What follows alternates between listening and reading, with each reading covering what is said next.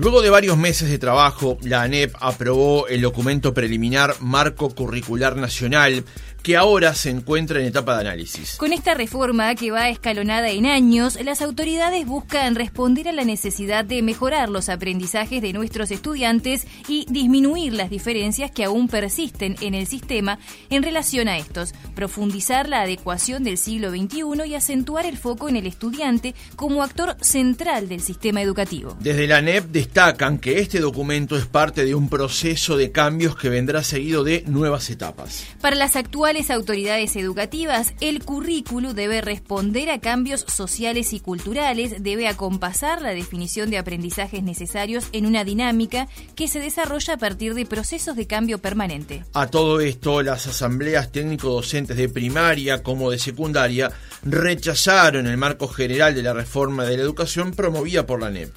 Y desde los sectores empresariales se entiende que la velocidad en la aplicación de una reforma educativa no es la adecuada. En suma, ¿qué es el marco curricular nacional?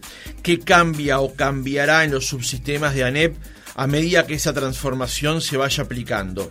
¿Terminará de aplicarse durante esta administración? Lo conversamos en nuestra entrevista central con Adriana Aristimunio, directora ejecutiva de Políticas Educativas y de Planificación Educativa de la Administración Nacional de Educación Pública.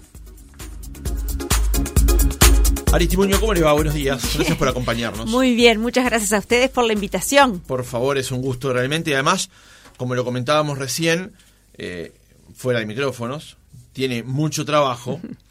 pero además será un trabajo que vaya si es importante, que es modificar cómo educamos a, no tal vez no, tanto las presentes eh, generaciones, pero sin duda las futuras, ¿no? Sí, yo diría también las presentes, ¿eh? porque nuestro plan es comenzar ya el año próximo con algunos grados de primaria y de media, ya con el plan modificado.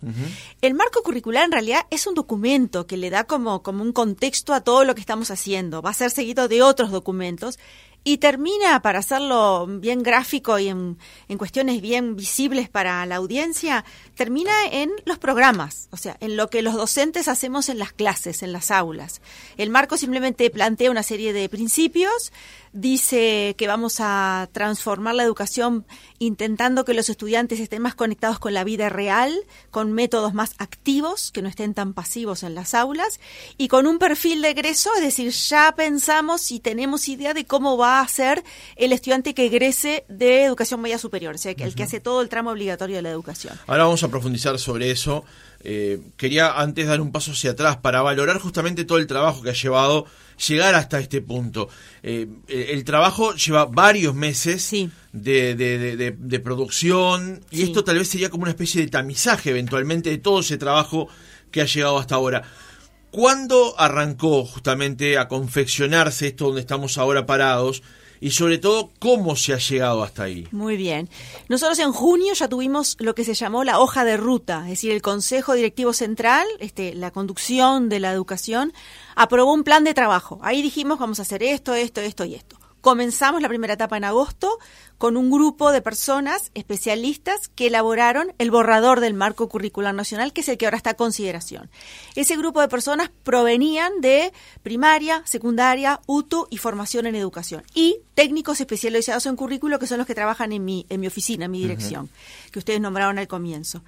Ese documento fue luego evaluado y modificado por diferentes eh, em, personas del sistema, por ejemplo, todos los directores de planeamiento de todos los subsistemas, director de planeamiento de primaria, secundaria, de UTU, de la educación obligatoria, y también por eh, otras personas nombradas por el Consejo para integrar grupos de trabajo en el tema curricular. Luego eso llega a marzo, cuando el Consejo Directivo Central recibe el documento, y olvidé decir que este grupo de trabajo que comenzó en agosto tuvo también insumos de actividades que nosotros hicimos con personas que nosotros consideramos relevantes de la sociedad. Hicimos cuatro mesas redondas entre octubre y noviembre con todos los partidos políticos con representación parlamentaria. Les preguntamos qué educación quiere, piensan que el Uruguay debería tener, cómo debería ser, cómo se debería organizar. a los partidos políticos, a los empresarios y a los sindicatos, a los académicos y a las organizaciones educativas, a, IDEP, a UDEC, Educación Católica, Educación Privada, a la Universidad de la República, a la UTEC, y también a gente que está dedicada a pensar el futuro, la prospectiva, la Comisión del Futuro del Parlamento, centros de investigación que se dedican a estudiar el futuro. Entonces, con todos esos insumos, nosotros le entregamos esos insumos a las personas que trabajaban en esta elaboración del marco curricular y con todo eso ellos trabajaron, más toda la teoría curricular y las cuestiones pedagógicas propias de la disciplina. Ahora, un paso incluso anterior es eh, comprender la necesidad del cambio. Claro. Eh, de hecho, usted ha trabajado mucho, eh, doctor Aristimuño, bien vale la aclaración, habían trabajado mucho tiempo en lo que fue el libro abierto de DUI 21.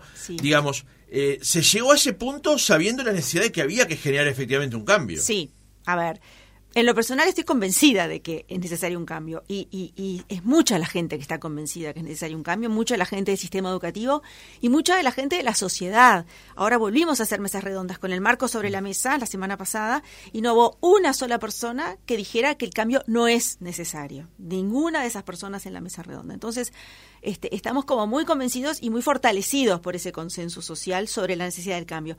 Hay muchos diagnósticos, ¿no verdad? Hay diagnósticos del INED, hay diagnósticos que emergen de los resultados de las pruebas PISA, de las pruebas aristas. Nosotros tenemos problemas de aprendizaje importantes en la educación obligatoria.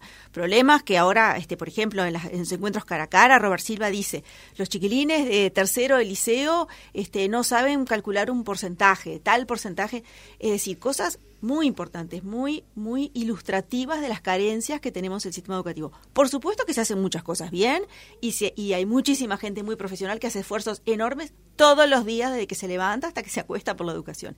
Pero ese esfuerzo no quita que haya problemas a los que debemos atender. El abandono en la educación media es altísimo. Te iba a preguntar por eso. la repetición en la educación media es muy alta la, la extraedad en primaria, cuando llegan los niños a sexto, con 11 añitos nada más, ya en la quinta parte está con extraedad, o sea, han repetido algún grado en general, más que nada, primero de escuela.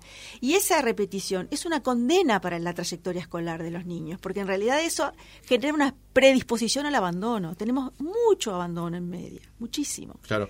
ahora Roxana va a profundizar sobre el tema de deserción, porque a lo que uno advierte desde fuera del sistema, porque por suerte ya pasamos hace años esa etapa, es que la educación está desafiada por varios frentes. Primero, para llegar. Luego, mantenerse. Y porque llegar siempre es una cosa como dábamos por hecho y ya también es, ha representado algunas dificultades. Y luego que se está dentro, el aprender efectivamente, ¿no? Y egresar en la edad correcta, con la formación necesaria, con los eh, requerimientos básicos que nos va a pedir la vida en sociedad, no ya tan solo trabajar, ¿no? ¿Tú sabes qué porcentaje de adolescentes egresa en tiempo y forma de la educación obligatoria en el Uruguay? No. Yo diría, no sé, 70, 80, sin saber las cifras. 28%. 28%. O sea, en el mejor escenario, 3 de cada 10. Sí. Después tenemos la tasa de egreso que es 42, pero bueno, ese 42 recoge todos los que tienen extradado, todos los, digamos, los sobrevivientes que llegaron a pesar de haber tenido tropiezos. Es durísima la trayectoria educativa en el Uruguay, es durísima. Entonces, la verdad que nosotros con responsabilidad nos tenemos que hacer cargo de, bueno, ¿qué está pasando? Pues los, niños y los adolescentes nos están diciendo cosas con esas trayectorias que les están pasando que son negativas, porque por algo no llega el 100% ni el 90% como en Chile o el 80% como en Argentina. De lo que antes nos jactábamos además, ¿no? Sí. Ahora, tú decías acceso, decías mantenerse, decías, aprender y egresar, ¿no? Todo el trayecto. En el acceso, afortunadamente, Uruguay ha hecho esfuerzos enormes, las últimas administraciones han trabajado mucho, se ha logrado cosas muy buenas y el acceso está muy elevado, por suerte, en Uruguay. Eso es lo bueno, no tenemos un país con accidentes geográficos, con etnias, con problemas lingüísticos. Tenemos una sociedad este, con muchísimos problemas, pero integrada en lo lingüístico, en lo geográfico, y en las comunicaciones y, en, y con Ceibal, o sea, tenemos muchas ventajas. Eso hace que los niños y los docentes lleguen a los centros educativos. El problema es que luego el sistema educativo tiene problemas para mantenerlos, para, para que aprendan y, por supuesto, para que terminen. Pues ese, ese, es el indicador, si se quiere, más escandaloso, que es el del egreso. Cuando se hacen los diagnósticos, ¿a qué, se, a, qué, eh, ¿a qué refiere esta deserción? ¿Es por problemas económicos, sociales, por desmotivación propia de los alumnos? ¿Los diagnósticos hacia dónde apuntan? A todo lo que tú dijiste. A todo. Problemas económicos, en muchos casos, que, que, en algunos momentos se hacen más críticos y por supuesto los contextos más bajos, los contextos sociales más desfavorecidos son los que tienen los, los peores índices de, de, abandono, o sea, más abandono, más repetición. Pero también hay toda una clase media que nos está diciendo, hay este, encuestas que ha realizado el INED e internacionales que apuntan a que hay una clase media que está muy insatisfecha, o sea, jóvenes que no por razones económicas, sino por desinterés, por aburrimiento, por irrelevancia, por no pertinencia, todas esas cosas que en el marco curricular decimos que eh, estamos intentando revertir, que obviamente no es fácil, porque hay siempre una tecnología y una sociedad y unas distracciones que están allá afuera, siempre, en cualquier marco curricular, claro. pero que tratando de leer la realidad y de leer los avances de la psicología cognitiva, de la pedagogía, de la didáctica, de la, de la teoría curricular, estamos intentando volcar todo eso para hacer de la propuesta educativa algo más atractivo, no divertido, como a veces se dice, denostando un poco estos intentos, sino atractivo, relevante, motivante, enganchante, por decirlo claro. en términos muy criollos. Me había quedado pendiente de, de, de, de, los conceptos anteriores una palabra que usted dijo acerca de la cantidad de personas que hacen un esfuerzo, que hacen el esfuerzo dentro del sí. sistema. Y si bien absolutamente valorable en las condiciones en las que muchos lo hacen, mm. ahora sabemos que si ese, esos esfuerzos no tienen una coordinación, no dejan de ser esfuerzos y, y, y no van a tener más que el empuje individual o, colectivo en una menor medida y no van a llegar a profundizar o a generar un cambio efectivo. Exacto, esa es la clave. Creo que has dado justo en el punto. Yo, tú decías doctora, yo siempre digo un poco en serio, un poco en broma, soy doctora sin estetoscopio, soy doctora, claro, soy doctora en educación. Y durante toda mi vida que trabajé en el ámbito universitario, me dediqué a investigar y a recorrer muchos centros educativos. Entonces conozco muy de cerca esos esfuerzos y realmente había días que volvía de esas investigaciones admirada y agotada de ver el esfuerzo que se hace en algunos contextos para mantener y sostener a los chiquilines en los centros. Entonces, tengo mucha admiración por ese trabajo en el territorio, pero a la vez lo que tú decís es exactamente el punto. Uno siente a veces que esos son esfuerzos solitarios, que son individuales, que son excepcionales, que son muy vocacionales, pero que el sistema no garantizaba las condiciones para que esos esfuerzos fueran el común, lo general. Con este marco y con esta propuesta que nosotros estamos implementando, lo que estamos intentando es dar las condiciones y los planes y el marco justamente para que esto sea algo sistémico, para que no sea algo excepcional, claro. voluntario, admirable, este, vocacional, sino que sea todos los que tienen una fuerte vocación y los que de repente no la tienen tanto, pero que estén en un sistema que les hace trabajar de una manera que sí se logra lo que queremos lograr, que es que los chiquines entren, permanezcan, aprendan y egresen. Bien, hablábamos del diagnóstico, hablamos de cuándo se comenzó el trabajo, la convicción de que hay que hacer un cambio y usted de alguna manera eh, también esbozó de que eh, este proyecto va a ponerse ya en práctica eh, el año que viene. ¿Cuáles son las etapas por las cuales se va a llevar adelante? Muy bien. Ahora el marco está siendo eh, revisado con todas las contribuciones que hemos recibido de las ATD, de las mesas redondas. Nos reunimos con todo el cuerpo inspectivo del país en ocho reuniones con todos los más de 400 inspectores que tiene el sistema educativo. Ahora los subsistemas se están reuniendo con los 3.000 directores y subdirectores para discutir el marco. Entonces estamos recibiendo muchísimas contribuciones. Ahora la idea es revisar el marco con esas contribuciones, ajustar lo que haya que ajustar y darle una aprobación definitiva por parte del CODICEN en julio. Eh, a continuación de eso se discute en el marco del CODICEN eh, lo que se llama la estructura del sistema educativo, es decir, lo que marca los planes. Eh, ciclo básico en secundaria y en UTU diferente o en común? ¿Qué van a tener en común? La navegabilidad. Si yo entro, por ejemplo, en media en la UTU y quiero pasarme a secundaria a mitad de camino, ¿puedo? Hoy no puedo si no empiezo todo de nuevo. Cargas horarias de asignaturas. Eh, ¿Cómo metemos el tema ambiental, que es algo nuevo, que está solo suelto y nosotros lo queremos hacer algo transversal? ¿Cómo vamos a introducir todo el tema de la educación sexual de manera coherente? Todos los subsistemas tienen propuestas diferentes. O sea, todo lo que es lo general y la arquitectura, cargas uh -huh. horarias, años, ciclos y demás. Eso es tarea del CODICEN. En cuanto a eso esté aprobado, que esperemos que también sea al final de julio, porque hay grupos de trabajo haciendo sugerencias y, y, produciendo documentos para eso, se empieza con la elaboración de los programas, que es el aterrizaje final, claro. es decir, ese marco, esas competencias, esas cosas que estuvimos planteando, cómo aterrizan en concreto al docente de español, de geografía, de historia, al maestro de cuarto, al maestro de segundo, cómo eso aterriza. Eh, doctora, eh, para justamente ir aterrizando, valga el término, este, esta cuestión, se habla del tema de los perfiles de egreso. Sí. Bueno, para los que no estamos imbuidos en el mundo de la educación, ¿qué quiere decir eso versus lo que aprendimos nosotros? Yo nací en el 82. ¿qué, qué, cuál es la diferencia o hacia qué se apunta con esos cambios de perfiles de egreso. Está muy bien. Yo nací mucho antes que tú y seguramente tuvimos una enseñanza parecida. la idea, es terrible, ¿no? Sí, bueno, por eso lo digo.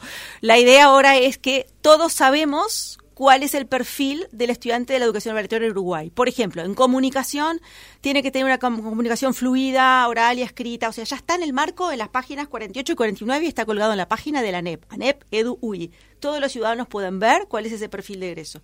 Eh, queremos que también seamos fluidos en una segunda lengua, que seamos capaces de tener un pensamiento científico, es decir, que conozcamos las metodologías científicas de indagación, establecer hipótesis, confirmarlas, refutarlas, que tengamos capacidad de generar un pensamiento creativo, es decir, generar nuevas ideas, llevarlas a cabo. Eh, capacidad de introspección, una capacidad de eh, la inteligencia intrapersonal, la capacidad interpersonal del relacionamiento, de convivencia, de tolerancia, de la empatía, eh, la capacidad de generar una ciudadanía global, ser ciudadanos del mundo, entender lo que es el mundo global, pero también entender lo que es la ciudadanía local, que es ejercer la ciudadanía, los derechos, este, la democracia etcétera, etcétera, etcétera. Son 10 competencias, lo dije muy rápido para no aburrir, pero en realidad ya está planteado y eso es lo que estamos revisando. Si viene un grupo eh, de ciudadanos, llámenle sindicatos, llámenle AUDEC, llámenle quien sea, y nos dice, no, miren, estas competencias o este perfil de egreso le falta, le sobra, le matizaría, nosotros lo vamos a tener en cuenta. Realmente lo estamos teniendo en cuenta. Por ejemplo, el otro día, perdón, tuvimos una mesa redonda y alguien nos dijo del ámbito académico, creo que en el documento lo científico y tecnológico está muy pegado y yo lo distinguiría. Fue una muy buena sugerencia. Posiblemente no nos dimos cuenta que teníamos que diferenciar conceptualmente lo científico de lo tecnológico. Bien las eh, ATD, Asambleas Técnico Docentes de Primaria y Secundaria, se reunieron días pasados. Todavía no están terminados los documentos, pero los primeros esbozos hablan hasta del mercantil, se quejan hasta de la sintaxis del documento, pero hablan de el mercantilismo planteado en este mecanismo. Em, no, sé si es que, que, se responde a eso o tal vez eso es efectivamente lo que se busca, digamos. ¿Cómo, cómo advierte usted ese comentario luego de que leen el documento que usted misma confeccionó?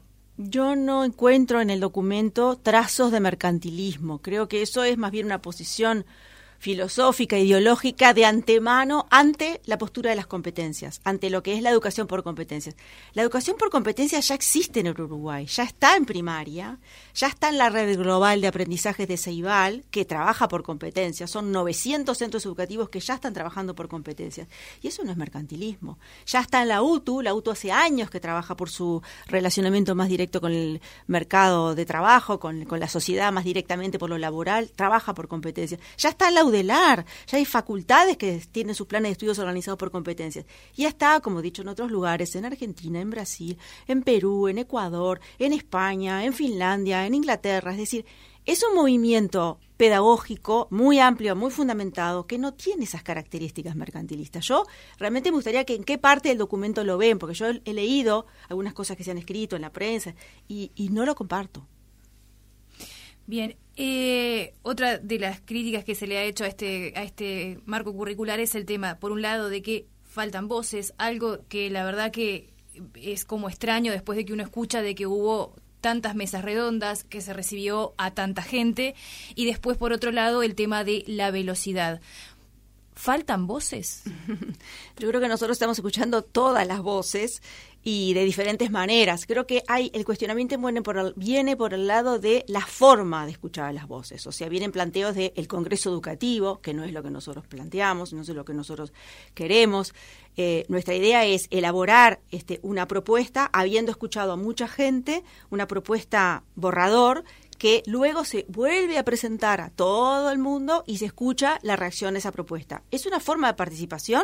Como hay otras. Creo que es más bien una diferencia en la forma de participar o cómo se concibe la participación. Pero las voces están. También uno advierte que en este marco es imposible contemplar quizás en, algo tan abarcativo como es la educación, es imposible contemplar quizás todas las solicitudes o todos los pedidos. Que es así, llega un momento que hay que tomar decisiones y hay que decir, bueno, vamos por acá con estas ideas iniciales y además también hay un tema de funcionamiento institucional. Hay una institucionalidad que es el, la ANEP, el CODICEN, los subsistemas, autoridades este, legítimamente mm, presentadas en, sus cargos o sus lugares y hay un plan que viene con esta administración donde ya se dijo que se iba a hacer esto así y, y hubo un apoyo popular para que eso fuera así. Entonces, eh, realmente no hay un problema de legitimidad. La legitimidad está. Creo que es una diferencia en la concepción sobre la participación. Días pasados, una crónica del Observador sobre el segundo eje de lo que planteaba Roxana era eh, que se criticaba de alguna manera desde sectores empresariales el tema de la velocidad. Y el título de la crónica del diario es una respuesta que usted dio. Más, más veloz que esto. Entonces, eh, porque usted decía recién que ahora se está en una etapa de análisis y ya que en julio va a haber una decisión. Julio es a la vuelta de la esquina. Claro, pasa que ya estamos trabajando desde marzo en estos temas. Entonces, claro, eh, principio quieren las cosas, pero, en un semestre ya se está resolviendo el tema. Parece que no fuera una cuestión de velocidad del problema. No, yo creo que vamos bastante, bastante ágilmente. No creo que sea bueno ir más rápido porque uno se saltea procesos y se saltea de repente la posibilidad de escuchar a más gente. Pero también es cierto que hay ciertas nociones y ciertas ideas, tú mencionabas a Edu y 21 antes, este, hay ciertos consensos en la sociedad de para dónde queremos ir. Entonces no se trata de retrotraerse y recrear todas las discusiones otra vez desde cero, sino recoger lo que ya está, está el famoso libro abierto, está la, la propuesta del compromiso de la coalición cuando asumió el gobierno, está el plan de desarrollo educativo que nosotros presentamos al Parlamento y es ley, porque es la exposición de motivos de la ley presupuestal que nos rige, que presentamos el 31 de agosto del 2020 ahí está esto ya planteado y aprobado. Entonces, en realidad, no se trata de volver a foja cero, sino de avanzar sobre acuerdos que ya existen. Bien, ¿y cómo advierte en este, en este marco que el equipo económico ya haya anunciado días pasados que va a haber una asignación en el presupuesto previsto para la educación? Es una gran noticia, claro. ¿Este marco curricular incluía de alguna manera que fuese considerado eh, eh, un presupuesto extra para la educación o fue algo que esto se podía haber realizado viniendo o no más eh, rubros de por el lado del presupuesto? toda transformación en educación requiere esfuerzos presupuestales adicionales, porque estás introduciendo eh, estrategias nuevas, estás requiriendo gente especializada, estás posiblemente modificando alguna figura o introduciendo alguna figura nueva en los centros educativos, tenés que formar, nosotros ahora el segundo semestre vamos a formar a todos los inspectores, a todos los directores de los centros educativos de la educación obligatoria y a los docentes que el año que viene van a implementar la transformación. Entonces eso requiere también esfuerzos este, presupuestales importantes, por eso es una muy buena noticia que el gobierno haya decidido que va a haber unos recursos para esto, porque el marco en sí es un documento, pero la transformación curricular en su conjunto, la formación de las personas, como decía recién, la elaboración de materiales, este, el seguimiento directo en el territorio de los 3.000 centros educativos que tenemos. Eso es un esfuerzo importante, que es algo diferente a lo que hoy estamos haciendo, que ya está presupuestado, ya está funcionando. ¿no? Eh, quería preguntarle al testimonio, porque hemos hablado hasta ahora de los perfiles de egreso, de la reforma y tal. La, la, pregunta es, ¿qué rol se pretende por parte de las actuales autoridades de la educación que jueguen los centros de estudio? Y si uno me puede decir, pero qué tonta la pregunta. No. no, estoy haciendo referencia, por ejemplo, a lo que fue el famoso plan Promejora, que fue famoso por el fracaso, pero no fue el fracaso porque fuera malo, sino porque hubo las mil y una cuestiones para este, este, fraccionarlo, limitarlo. ¿Qué rol a partir o en su eh, idea de, de, reforma educativa van a tener los centros educativos, los docentes y los directores de esos centros? Muy bien. Para empezar, son actores fundamentales los docentes y los directores y los inspectores, los que van también a los centros a supervisar. En la formación para la transformación curricular, los inspectores van a tener un rol fundamental, porque justamente son quienes están supervisando y haciendo que las cosas sucedan con los directores en la cabeza. Yo diría que la respuesta a la pregunta tiene como dos vertientes. Uno, la autonomía del centro educativo en general que esta administración está queriendo dar digamos, ponemos en un momento entre paréntesis la transformación curricular.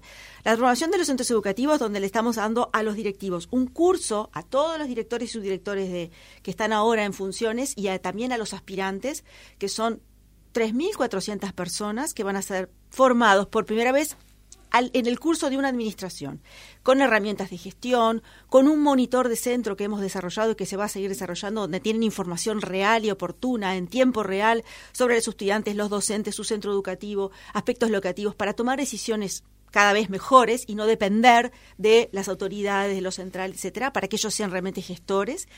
Y con herramientas de gestión, proyecto de centro, proyecto de mejora, autodiagnóstico, que ya los estamos formando en eso. El curso empieza el sábado de esta semana con una conferencia este, magistral de Javier Murillo de la Universidad Autónoma de Madrid. Y esa formación de inspectores va a seguir a lo largo de toda la administración, con el monitor de centro, con las herramientas de gestión. Eso ya le da a los centros una capacidad, digamos, nueva, que por supuesto los directores más avesados y formados y con iniciativa lo están haciendo, pero otra vez, no queremos que sean algunos, queremos que sean todos. Por otro lado está la transformación curricular, donde va a haber espacios de decisión que los centros educativos van a tomar. Es decir, estamos pensando en un porcentaje, en una parte del currículo que se ha definido en el centro educativo por el director y su equipo docente. El docente tomando decisiones curriculares, que es algo muy importante. Por supuesto me pueden decir, hoy día los docentes, yo soy docente, tomamos decisiones curriculares cuando nos enfrentamos. Claro que sí. Ahora, si a mí me dicen, vas a poder decidir una parte del currículo que viene prescripto, una parte y otra parte la vas a definir tú, claro. eso es nuevo.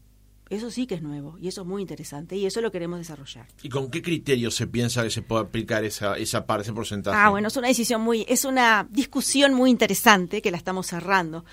Algunos dicen, bueno, vamos a dejar un espacio curricular abierto, como ha habido en otros momentos, o sea, un espacio currículum abierto donde el centro educativo decide qué coloca, talleres, cuestiones que le interesan a los chiquilines, lo que sea.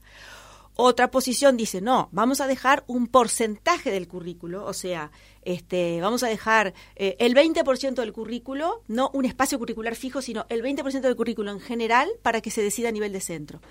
Y otros dicen, no, vamos a dejar de repente eh, el aspecto tal de la didáctica para que el centro decida, trabajo con la didáctica A, trabajo con la didáctica B, pero todos la misma en el centro. Y el centro decide desarrollar esa metodología propia, a ver cómo les va con esa. O sea, hay diferentes posiciones teóricas y bueno, y vamos a ver cómo lo definimos. ¿Y presupuestalmente también van a tener ciertas libertades o también va a venir todo digitado desde La idea, todavía es una idea, la idea es que presupuestalmente también los centros educativos tengan cada vez más autonomía para manejar fondos y para decidir. Bien. Con respecto al tema de las familias, ¿no? Los padres, madres, tutores, como se decían los carnés, ¿Qué rol están jugando en esta, en esta etapa de definición de, este marco? Tenemos una consulta abierta eh, online a las familias para que justamente opinen qué educación quieren para sus hijos, qué cosas quisieran cambiar, qué cosas quisieran introducir.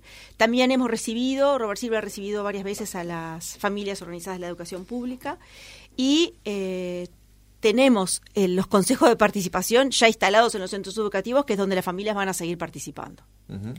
Eh, siempre hago esta misma pregunta. Los oyentes que nos escuchan habitualmente van a pensar que siempre hago la misma pregunta cuando viene gente de la educación, pero lo que pasa es que a veces contrastar la realidad con lo que, lo que queremos como objetivo, esta pregunta sirve para eso. Se está planteando aquí una serie de reformas que van a alcanzar, por supuesto, a los alumnos, a los docentes, a los centros de estudio pero en Uruguay a veces se nos complica para definir las horas docentes. Mm. ¿Cómo podemos llegar hasta aquí si resolver algo tan básico a veces nos genera las fricciones que nos genera? Eh, ¿cómo, están, cómo, cómo, ¿Cómo encaran ese desafío? Sabiendo que debe haber una enorme dosis de frustración cuando se quiere dar cada paso. Es verdad. Eso ha sido algo que las diferentes administraciones han intentado modificar y han fracasado. La idea es llegar a esta propuesta con un sistema de elección de horas que permita que los docentes elijan, que permita no, que establezca que los docentes elijan sus horas por más de un año.